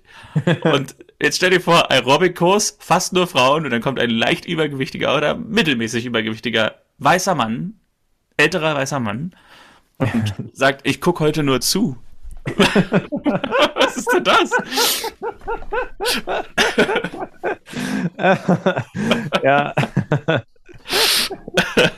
Das ist ja wirklich sehr, sehr merkwürdig. Vor allem auch der Bürgermeister, wo man die Fragen Stimmt, ja. nach, äh, ja, äh, haben sie denn so wahnsinnig viel zu tun und so. Also das wäre schon sehr viel so klischee-mäßig, wie, wie Leute fälschlicherweise auch oft über Politik denken. ja, stattdessen verschreibt Christian irgendein Medikament und zehn Massagen. Und Spengler fängt an, so ein bisschen noch sich darüber zu beschweren, dass er einsame Abende hat ohne Valerie. Was soll er da machen? Wenn er fitter gewesen wäre, dann wäre sie wahrscheinlich noch bei ihr. Das ist eine sehr interessante Theorie. Und das ist eine unangenehme Situation, ne? Ja, unangenehm für Christian, weil er ja weiß, an wen sie sich dann gewandt hat, aber ja. äh, da, da, das ist gut, dass er da jetzt die Klappe hält. Genau, das war mir auch bis zu dem Moment, wo Bernd Valerie namentlich erwähnt, gar nicht klar, dass, ähm, dass es ja auch für Christian jetzt hier so ist, dass er quasi derjenige ist, der was mit seiner Ex hatte, also mit mhm. Bernds Ex. so, bist du bereit für die nächste Szene? Bitte. Michael ist an der Waschmaschine. Tut er, was ein Mann tun muss? er fragt Lisa, wann sie denn zuletzt das Flusensieb gereinigt hat. Und Lisa erwidert, dein Flusensieb von deiner Waschmaschine? Ja, sagt Michael, einmal im Monat muss es gereinigt werden. Eine gute Hausfrau weiß das. Lisa sagt, sie kommt damit klar, keine gute Hausfrau genannt zu werden. Und sie finden im Flusensieb eine einzelne Socke, diese vermisst Lisa schon länger und dazu auch noch eine weitere, die sie aber hier nicht finden. Sie muss aber nun los und sagt zu ihm zum Abschied, du kommst doch klar mit deinem Flusenteil, oder? Denn sie muss sich heute um Simon kümmern. Und Michael sagt zu ihr, ja, dann üb schon mal. Und für mich, jetzt hier, ich möchte jetzt mal die übliche Struktur des Podcasts aufbrechen. Jetzt gibt es für mich die gelb-rote Karte für dieses ständige Andeuten.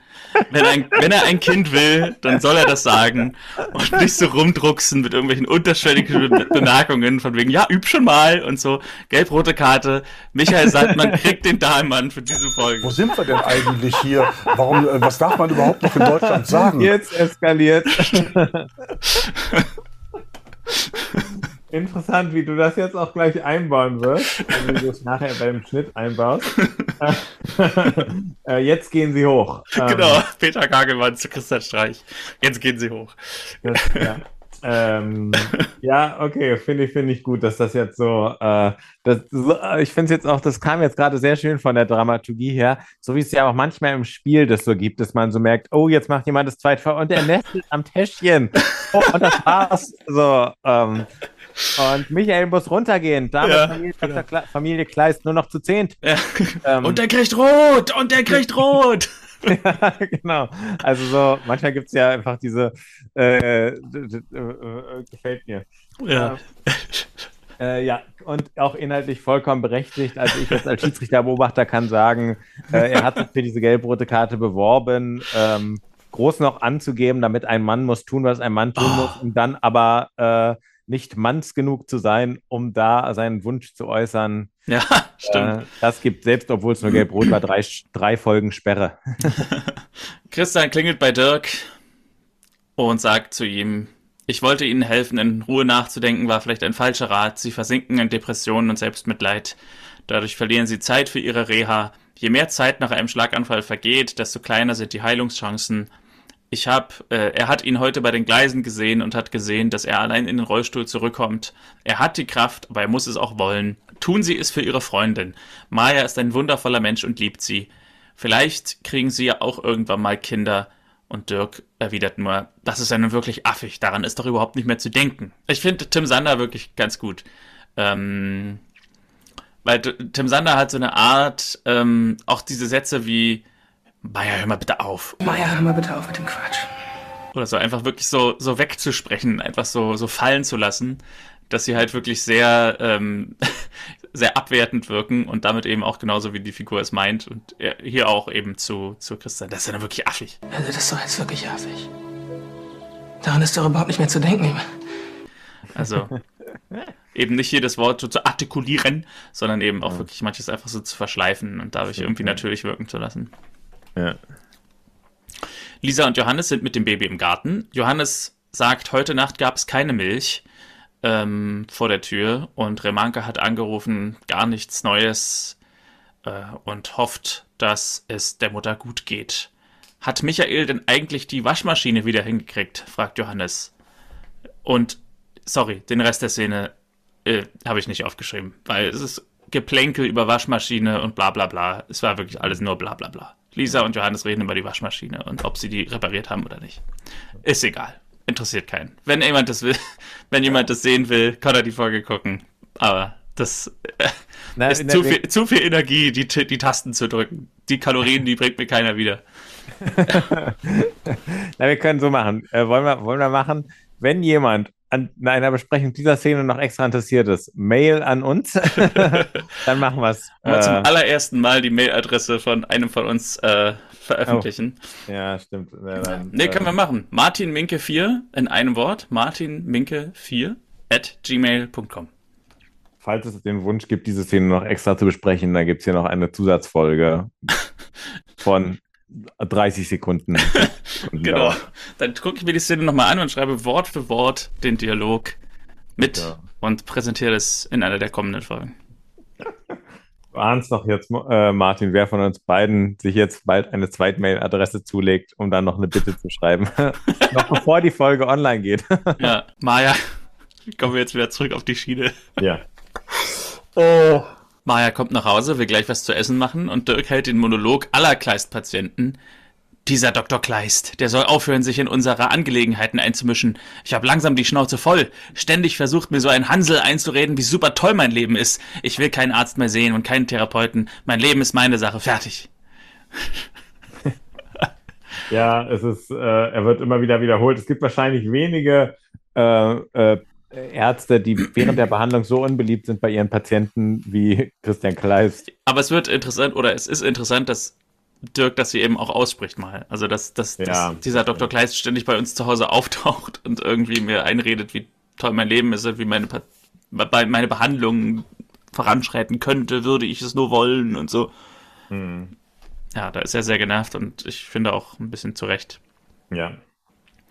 Ähm, ja, und er sagt auch zu Maya, ja, du, du wirst auch irgendwann gehen. Da macht er sich keine Illusionen und er kann es ja auch nicht verdenken. Inge und Johannes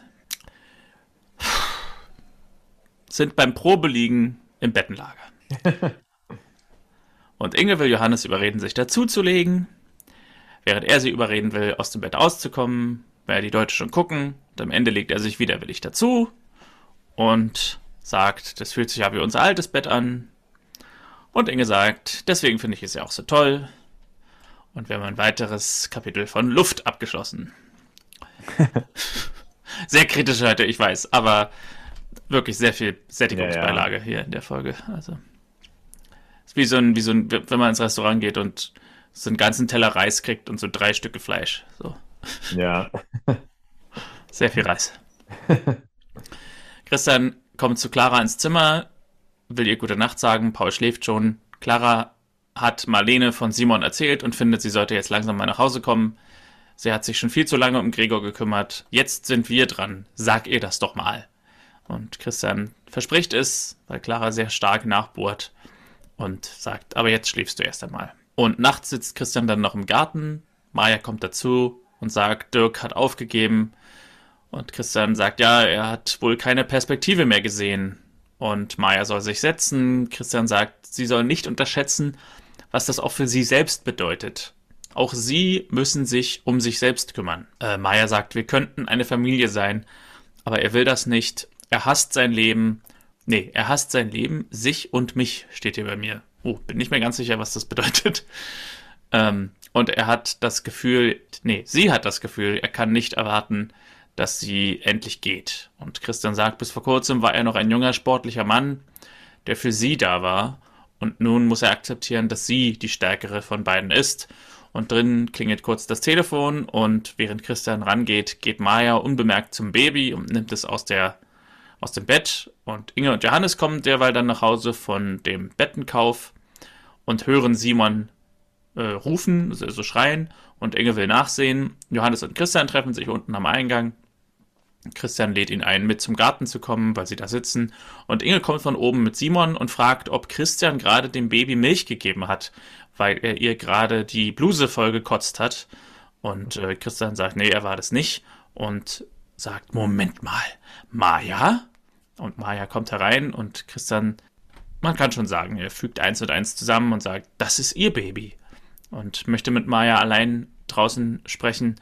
Maya erzählt, sie hat Dirk nichts gesagt, weil es mehr eine Belastung gewesen wäre. Erst wenn es ihm besser gegangen wäre und wenn er zu Hause wäre, wollte sie ihm davon erzählen, aber das Baby kam zwei Wochen zu früh. Und als Dirk angerufen hat, dass er jetzt nach Hause kommt, wusste sie nicht weiter und hat es ihnen dann vor die Tür gelegt. Sie sind doch so eine tolle Familie, sagt sie zu Christian. Sie wollte nur, dass es Simon gut hat. Christian sagt, dazu braucht er eine eigene Mutter und einen eigenen Vater. Und Maya erwidert, sie war schon im vierten Monat, als Dirk den Schlaganfall hatte. Sie hätte ihn verloren, wenn er das mit dem Kind erfahren hätte. Aber ein Leben ohne Dirk geht für sie nicht. Christian fragt, warum denn niemand was bemerkt hat. Und Maya sagt, in den letzten zwei Monaten hat sie nur nachts gearbeitet und ist extra nach Erfurt zur Frauenärztin. Zuletzt hat sie sich vor drei Wochen untersuchen lassen. Und Christa meint, sie müssen sich jetzt untersuchen lassen. Maya meint, sie fühlt sich leer, in ihr ist irgendwas zerbrochen und sie kann sich nicht vorstellen, dass es wieder heilt. Und Christian bleibt so ein bisschen in dieser Toxic Positivity, als er sagt, sie müssen nur zulassen, dass es, dass es wieder heilt. Und Maya sagt, sie kann Simon nicht behalten. Äh, sie muss zwischen ihm und Dirk entscheiden. Und Simon ist noch klein, er wird es nicht wissen. Aber Dirk kommt nicht alleine klar und sie muss sich um Dirk kümmern. Christian denkt, dass Dirk für sich und ihre Zukunft selbst entscheiden kann, aber das Baby kann es nicht. Hat Dirk nicht auch das Recht zu erfahren, dass er einen Sohn hat? Und Maya willigt ein, dass Christian, Christian jetzt noch Dirk holt und Christian fährt des Nachts mit dem Auto los zu Dirk und Dirk öffnet die Tür, als Christian äh, draußen klingelt und hat die Reaktion. Mann, ich will nicht mit Ihnen reden, warum kapieren Sie das denn nicht endlich? Der coole Tim. Und Christian sagt, ich kapiere es nicht, weil es um ihr Leben geht, Herr Werner. Ich, äh, Sie müssen begreifen, dass Sie kämpfen müssen und äh, Maya weiß das auch. Und Dirk sagt, Maya ist weg und äh, kommt wahrscheinlich auch nicht wieder. Nein, Maya liebt sie, sagt Christian. Woher wollen Sie das denn wissen? Weil sie alles aufgibt, sagt Christian. Und Dirk fragt nach irgendwelchen Beispielen, was sie denn aufgibt. Na, zum Beispiel ihre Kochlehre. Ach, das hat sie Ihnen nicht gesagt? Wieso, meint Dirk. Die Köchin oder der Beruf der Köchin war ihr Traum. Warum sollte sie das aufgeben? Und Christian enthüllt, dass sie Schuldgefühle hat. Dirk ist ihr Lebensinhalt und sie hat alles äh, hinten angestellt. Ihre Träume, ihr ganzes Leben. Und Dirk fragt, ist das so? Ähm, und will dann zu ihr gebracht werden. Und im Garten kommt dann gerade Inge mit dem Baby zu Maya und Maya nimmt es und sagt zu Simon, sie gibt dich, äh, sie, ich gebe dich nie wieder her. Und in dem Moment kommen Dirk und Christian durch die Gartenpforte. Christian geht und Maya gibt Simon Dirk und sagt, das ist Simon, dein Sohn. Er braucht dich und ich dich auch. Und viel mehr als Ja steht nicht in meinen Notizen, aber da ist die Darbietung von äh, Tim Sander wahrscheinlich entscheidend. Also er sagt sowas wie, ja, ja klar, klar. Und dann sehen wir ihn nicht wieder in der Folge, aber es ist die Andeutung, dass ähm, allein durch die Existenz eines Sohnes er seine Lebensgeister zurückgewinnt. Weil er jetzt einen Sinn hat oder einen Grund hat für irgendwas zu kämpfen, um diesen Begriff mal auch zu verwenden. Ja, und damit ist unsere dramatische Story beendet, würde ich sagen, oder unsere Gaststory. Äh, du hast nun mal die Möglichkeit, darüber zu sprechen. Ich habe ja nun sehr lange geredet. Ja, die dramatische Story, also die Waschmaschine ist, ähm, zumindest ist der Feinwaschschrank genau, wieder möglich. die Waschmaschine. Inge und Johannes haben ein neues Bett. äh, ähm, zu dieser Story. Ich hätte äh, es cooler gefunden, wenn man nicht weiß, wem das Kind gehört. Mhm. Ganz grundsätzlich. Irgendwie war es dadurch auch sehr schnell geklärt, weil es stellt sich ja plötzlich auch die Frage, also das äh, Findelkind hat Christian irgendwie, also äh, hat jemand das Gefühl, dass Christian der Vater sein könnte oder Johannes oder dass es vielleicht ah, zu familiären Verwerfungen führt. Äh, das wäre ja irgendwie spannend gewesen. Ist ja auch irgendwie verrückt, dass auf diese Idee niemand kommt. Moment, ich muss es verstehen. Du meinst, es wäre interessanter gewesen, wenn man nicht am Anfang erfahren hätte, dass Maya die Mutter ist. Genau. Ja. Genau, das ist natürlich schwierig einzubauen, aber dass zumindest familiär es für Spekulationen sorgt, wäre doch irgendwie logisch. Ne?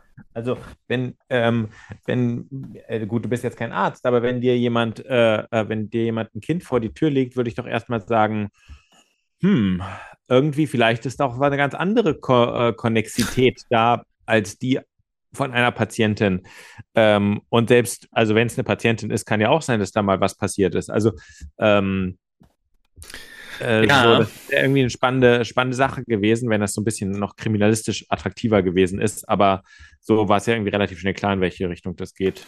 Also was es natürlich macht, ist, dass die Szenen, in denen Maya mit Christian interagiert und auch ähm, zum Beispiel mit Dirk in den Garten geht von Christian, dass die ein bisschen mehr Tragweite gewinnen, dadurch, dass, dass man als Zuschauer weiß, dass sie auch an was ganz anderes denkt. Also sie denkt auch daran, dass sie jetzt irgendwie ihr Kind sieht. Mhm. Allerdings muss man natürlich sagen, dass mh, hm, das nicht wirklich groß ausgespielt wird. Also man sieht jetzt nicht wirklich irgendwelche Versuchungen, denen sie ausgesetzt ist, weil sie da vielleicht irgendwie weiß, ein Zimmer weiter ist ihr Baby. Wir sehen diese eine Szene, wo äh, Clara kommt und davon erzählt, Simon schreit und so weiter und dann eine ganz kurze Einstellung auf ihrem Gesicht, wo sie dann so ein bisschen guckt und sagt, oder man muss sich, muss sich so vorstellen, was sie denkt. Aber ja, es wäre interessant zu sehen, wie würde die Folge wirken, wenn man erst jetzt hier am Ende erfahren würde, dass Maya die Mutter ist. Aber ich vermute, man würde es relativ schnell vermuten, weil es eben nicht so viele Gastfiguren gibt, die in Frage kommen. Und wahrscheinlich ist es am Ende ja dann doch eine bekannte Figur. Das ist ja dann oftmals auch bei diesen äh, Krimis so, wer ist der Mörder? Das ist ja dann selten jemand, der am Ende noch schnell eingeführt wird, von wegen, ah, er ist der Mörder, den wir noch nie gesehen haben vorher, mm, ja. sondern es ist ja meistens eine bekannte Figur. Ja, ähm, das, ja. Aber ist eine interessante ähm, Überlegung. Wie, würd, wie würde die Folge wirken, wenn man das nicht am Anfang erfahren hätte? Ja. Ja. Ich glaube, eine Szene haben wir aber trotzdem noch. Genau. Äh, und das ist die Szene, genau, wie die Familie Kleist an einem nicht näher definierten Tag dann durch die Natur spazieren geht. Clara findet es toll, dass sie Maya gefunden haben, also dass sie die Mutter gefunden haben, dass sie Simons Mutter ist. Paul will sie mal besuchen, aber Clara meint, das geht nur, wenn du nicht nervst. Und äh, Inge will auch mit, nur um zu sehen, dass Johannes Maya diesen Fliegergriff zeigt. Und sie rennen dann los durch die Botanik, und Christian und Johannes bleiben etwas zurück mit einer interessanten Bildsprache hier, weil Johannes bei Christian so untergehakt ist. Und Christian sagt, es ist schön, dass wir alle zusammen sind. Johannes sagt, nur Marlene fehlt. Christian sagt, sehr sogar. Was, wenn sie nicht mehr zurückkommt? Ähm, er weiß nicht, wie er das allein schaffen soll. Und Johannes sagt, ihr kommt wieder zusammen. Ich bin sicher. Und Christian sagt, hoffentlich. Und das ist das letzte Wort dieser Folge. Und die letzte Einstellung ist ein Bild von Christians Gesicht, mit dem wir dann in den Abspann überleiten.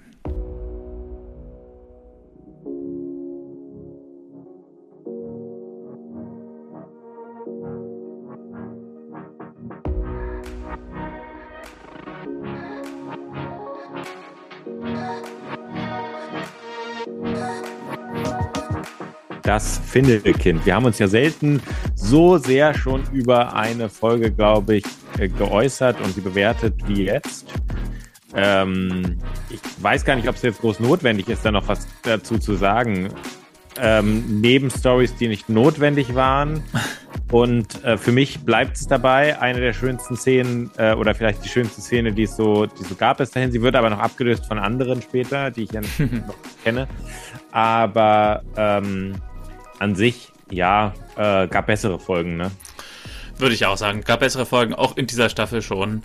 Ähm, also für mich ist das Highlight der Folge tatsächlich, auch, auch obwohl ich ihn kenne, Tim Sander. Ähm, weil ich fand seine Darbietung einfach irgendwie erfrischend innerhalb des Kontextes dieser Serie.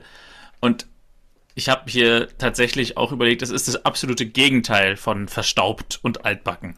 Weil diese Darbietung ist locker, sie ist irgendwie so entspannt, aber sie ist trotzdem präzise in dem, was die Figur will und sie ist pointiert, ähm, wie sie ähm, präsentiert wird. Also ich weiß nicht, ob du das jetzt nachvollziehen kannst, aber so, er hat diese Art genervt zu spielen und dadurch wirkt er trotzdem nicht cool, sondern er ist halt in seiner mhm. Rolle geblieben, aber er ist trotzdem locker. Also irgendwie ist das ganz schwer zu beschreiben, wenn man, wenn man das jetzt nicht äh, so empfindet. Also, wie gesagt, locker, aber doch präzise. So, ne? Ja. Das, das war für mich hier Tim Sander. Ähm, die Stories, also der in seinem Leben eingeschränkte, der in Selbstzweifel versinkt, das haben wir, glaube ich, schon so oft gesehen in der Serie. Das ist, mhm. also, da ist auch kein neuer Aspekt hinzugekommen, um die Story wieder frisch wirken zu lassen. Also das mhm. ist dann etwas schade, dass diese gute Performance so ein bisschen in dieser Story untergeht, die wir schon so oft gesehen haben. Was ich schon ein bisschen gesagt habe, der Handlungsbogen um Christian und Valerie, ähm, der es scheint schon wieder vorbei zu sein. Das ist jetzt eigentlich fast mehr so eine Art Wegbereitung für Marlene und Christian, die jetzt mhm. wieder zusammenkommen sollen ähm, so richtig sinnvoll wirkte dieser Seitensprung denn, denn irgendwie nicht. Eher hat man das Gefühl, es würde, ähm, er, das wurde noch schnell wie so zwischen zwei anderen Stories reingequetscht, um die Spannung so ein bisschen künstlich zu erhöhen. Also hätte man auch weglassen können. Mhm. Das, Findelkind, das ja nun titelgebend ist, das hat deutliche Parallelen zu Clara, finde ich. Ähm, die ja von ihrer Mutter auch einfach bei der Familie Kleist zurückgelassen werden sollte. Ja. Das hat die Familie dann aber rechtzeitig entdeckt auch das finde ich also wenig neu und innovativ. So. Und dann, mhm. wie gesagt, viel Sättigungsbeilage, wie ich das immer nenne, mit Stories und Waschmaschinen und Bettenkauf. Das war einfach alles irgendwie schmückendes Beiwerk. Am Ende, Fazit für mich, durchschnittliche Episode, aber mit Tim Sander immerhin einen guten Gaststar. Und hier kann man, glaube ich, wirklich Star sagen, weil er ist ja einigermaßen bekannt. Mhm. Und was mich jetzt noch interessiert ist, was war denn eigentlich mit der im Ausblick angesprochenen Story von Michael, der in die USA will und Lisa, die überlegt mitzukommen.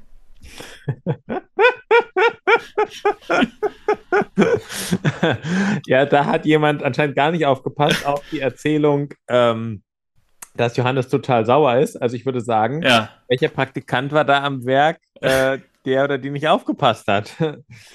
Rätselhaft. Also ja. ähm, keine Ahnung. Ist natürlich jetzt keine Kritik an der Serie, weil es eher, weil die Serie nichts damit zu tun hat, was bei Amazon in den, in den Folgenbeschreibungen steht, aber mhm. gehört wohl in die andere Folge oder keine Ahnung. Mal gucken, ob wir es in der nächsten Folge sehen. Wäre dann am logischsten, ne? Ja.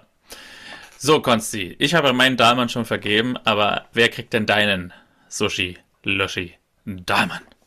Wo sind wir denn eigentlich hier? Warum, äh, was darf man überhaupt noch in Deutschland sagen? Also, Du hast ja schön äh, die gelb-rote Karte gegeben in äh, einer äh, äh, eskalierenden Situation.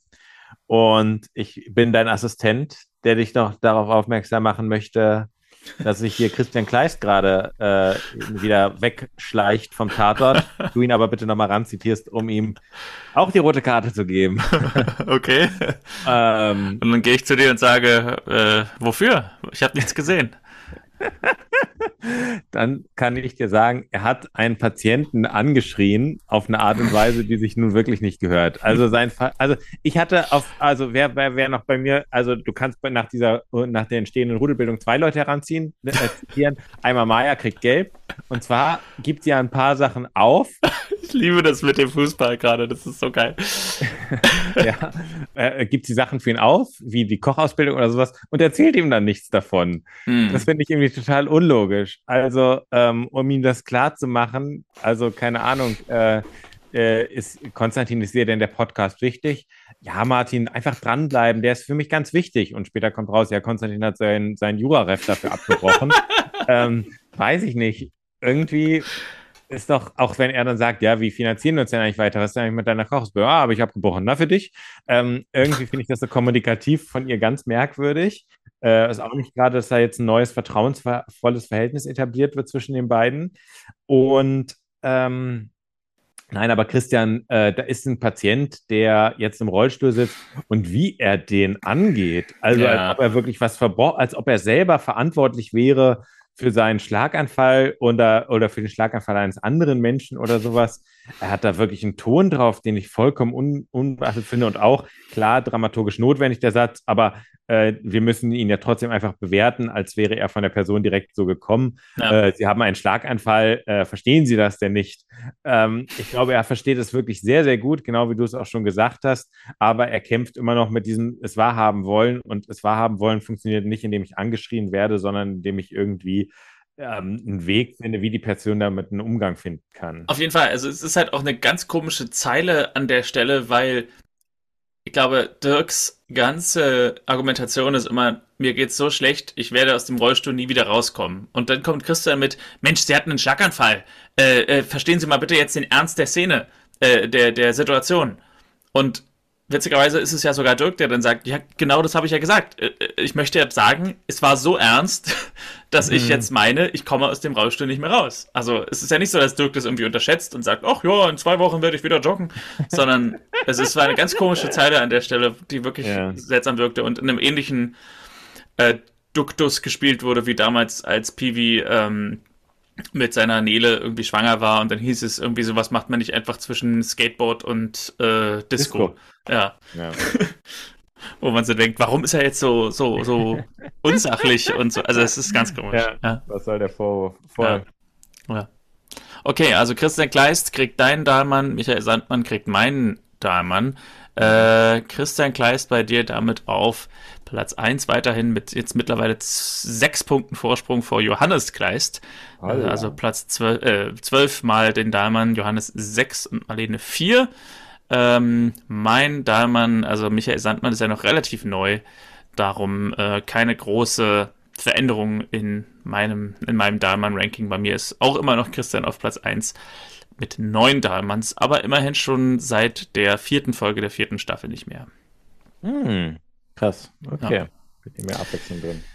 Die nächste Folge von Familie Dr. Kleist ist das Staffelfinale von, von Staffel 4. Also, ich weiß nicht, Staffel 4 ist irgendwie wie im Flug vergangen. Ich weiß nicht. Also, rein empirisch könnte man dagegen argumentieren. Man wird genau sehen, es waren auch 13 Wochen. Aber irgendwie ist Staffel 4 für mich wie im Flug vergangen. Und diese Folge heißt Endlich vereint. Als Marlene überraschend aus Australien zurückkommt, weil sie ihre Familie so vermisst hat, oh, dieses Wort, ne? Familie, weil sie ihre Familie so vermisst hat. Mach's ruhig Englisch. Äh, weil sie ihre Family so vermisst hat. Genau, ist ja australischer Bezug jetzt.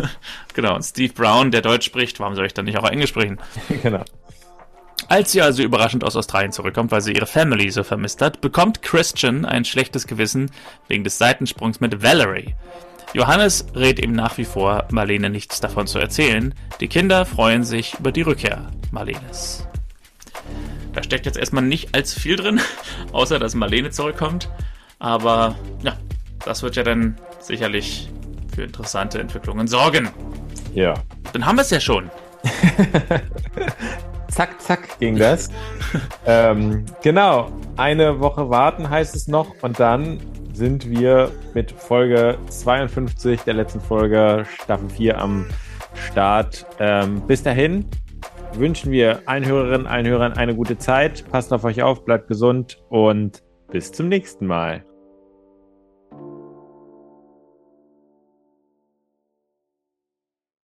Zwei Podcaster müssen tun, was zwei Podcaster tun müssen, auch wieder in sieben Tagen. oh Mann. Ja. Und du kriegst die gelb-rote Karte. Nein. Konntest schon mal üben, konntest du mit deinem Mikro in der Hand. Ja, ja genau. Mich auch, du Vogel.